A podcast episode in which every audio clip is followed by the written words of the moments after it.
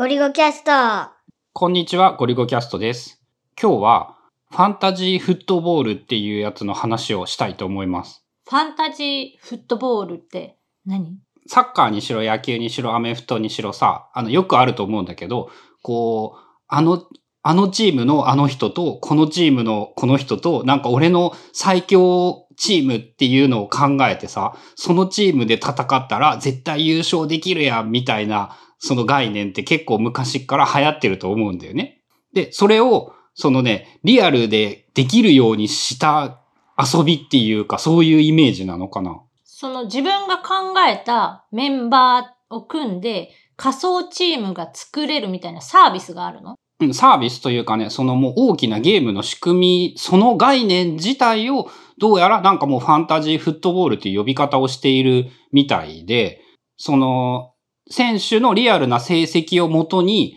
なんかね、対戦をする仕組みとか、この人はこういう活躍をしたから何ポイントで、この人はこういう活躍をしたから何ポイント、で、このチーム対このチームはあんたの勝ちみたいなやり方をしていたりだとか、その仕組みはいろいろあるみたいなんだけれども、面白いのが、その、NFL.com が公式に自分のところのその人気を上げるための施策として、ファンタジーフットボールという仕組みを実際に導入して遊べるようにしていたりだとか、そのね、ギャンブルというか掛け事というか、そういう風にも成立しているみたいで、大きな市場として、その、こういうところに登録して、僕の考えた最強チームを作って、その実際にいい成績を残すと、なんか商品がもらえるとか、そのリアルマネーがもらえるとか、みたいな考えことをやっているサイトなんかもあったりして、それの総称をファンタジーフットボール。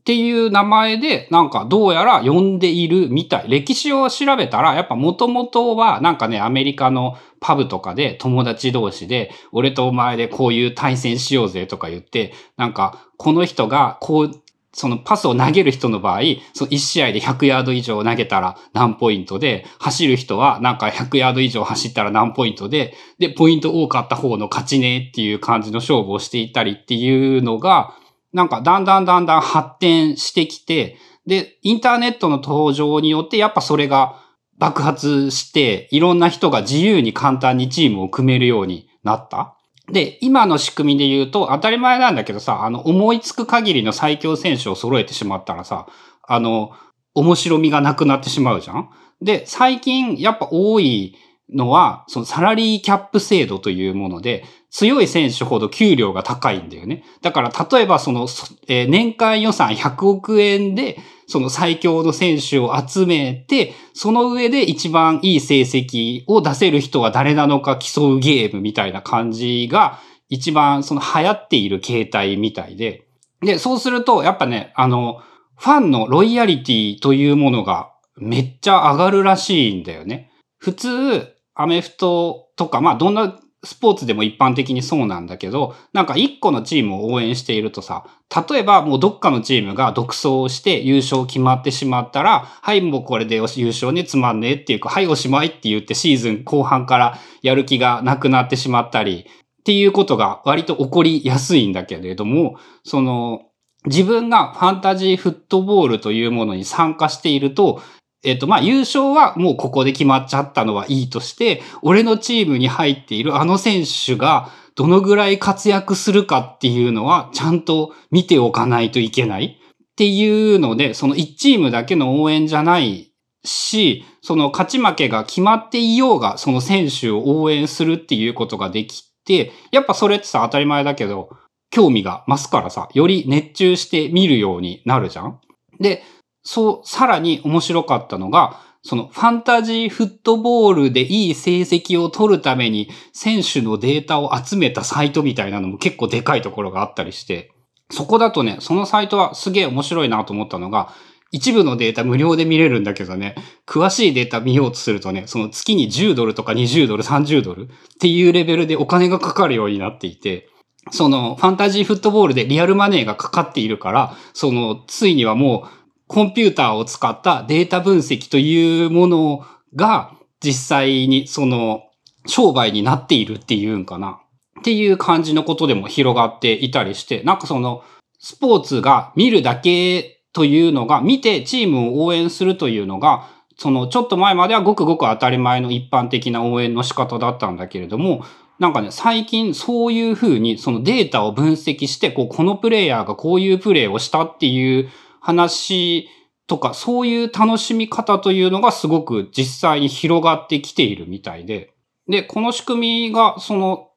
最初がアメフトなのかどうなのかちょっと定かではないんだけど、その、ヨーロッパサッカー、プレミアリーグとかでも、そういうことを何年か前から始めていて、まあ、同じファンタジーフットボールっていう名前だったかな。なんかそういう、そのね、スポーツ全般でそういう最強チームを作って、誰が勝つか応援しようっていうことをやるっていうのは、なんか一つの時代の流れとして、その楽しみ方が変わってきているみたいで。その、昔からあるやつで言うとさ、ゲームソフトのサカツクってわかる？プロサッカークラブを作ろうっていう、セガが出してるゲームがあって、あれって本物のそのリアルにその時期に、えっ、ー、と活躍しているプロサッカー選手が、まあ、ステータスっていうか、全部入ってて、で、さっきの話で言うと、こいつを雇うためには、あの、年間いくらの金が必要で、みたいな、多分それも全部あってのチーム編成っていうか、チームを作る。で、そのチームでプレイして、まあ、勝って、勝ち上がって優勝するのが目標みたいなゲームが、えっとね、J リーグ開幕の3年後からなので結構前、1996年から多分あって、で、それが、要はそのリアルな、そのゲームの世界だけでとどまらず、現実の世界にもその影響するお金、自分にお金が入ってくるみたいなシステムが今はもうあるって。うん。でね、その話もちゃんとしようとしていてね、サカツクは、その似ているけど結構違うというか、そのね、もっと、もっと古くに実は歴史はあって、日本には、ベストプレイプロ野球っていうね、ファミコンゲームだったと思うんだけれども、その野球チームでいろんな自分ができることは、その選手を入れて、その試合のシミュレーションをするだけ。で、その、あの、野球とかはやっぱさ、ポジションごとに役割が割とはっきりしているから、やっぱよりそういうことが楽しいみたいで、まあアメフトもそうなのかな。その1番には、この俊足コーダのこの選手を入れて、2番はバントが上手いやつを入れてっていうので、このね、ただのオールスターじゃなくって、その渋いチームを作って、強いチームを作って対戦する。で、実際にベストプレイプロ野球とかも、なんかね、インターネットがないようなレベルで、どういう仕組みだったか忘れたんだけど、当時、そのやっぱ、俺が作った最強チームとあなたの最強チームを対戦させようぜっていうことは盛り上がっていたみたいなんだよね。で、まあ、それはさ、あの、あくまでもやっぱ、ベースが過去の成績を元にしているので、まあ楽しみ方の本質は同じなんだけど、そこをやっぱそのリアル業界が自分たちの人気のために取り入れてきたっていうところがやっぱ面白いかなって思うんだよね。まあ、そのスポーツを応援する、楽しむ人としてはさ、楽しみ方の幅が広がるっていう意味では、すごい面白そうとは思う。うん。まあ、あともう一個、やっぱその面白いなと思ったのが、その、それをデータを提供することすらも商売にしてしまう、そのアメリカ業界っていうか、インターネット業界っていうか、でね、同じことで思いついた、思い出したんだけどね、例えば、その、ハースストーン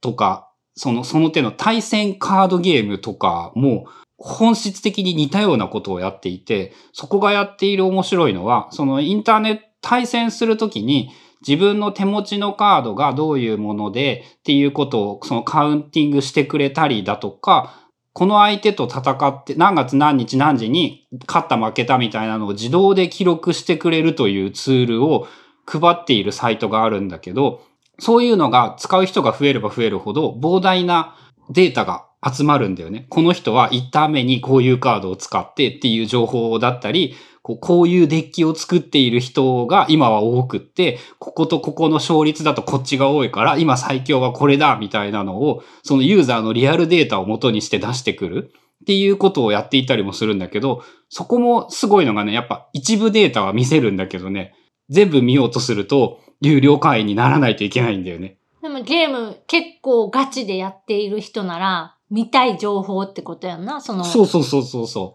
う。で、同じくアメフトでも、その結構ガチでファンタジーフットボールをやっている人なら、そのこのチームのこのディフェンシブバックのこの人は、その数字に見えにくい成績みたいなのがすごいいっぱいあるからさ、野球、野球の守備みたいなイメージをしてみると、まあ、春田わからんかもしれないけど、わかりやすくって、その、うまいとか下手とかっていうのが、打つ方だと数字が出るからすごいわかりやすいんだけどさ、その、数字が出ない人とかってすごい評価がしづらくって、で、それを最近だとそのデータ解析をして、こういう場面だと普通の人だったら取れないけど、この人は取れてるとか、その数字にならないようなデータがもうデータとしてさらに点数化されるようになってきていて、で、そういう数字とかを全部フルフルで見たいんだったらお金を払ってください。さらにあなたこれ見れば儲かるかもしれないでしょっていうやり方をしているというのが、あの、興味深いなと思ってね。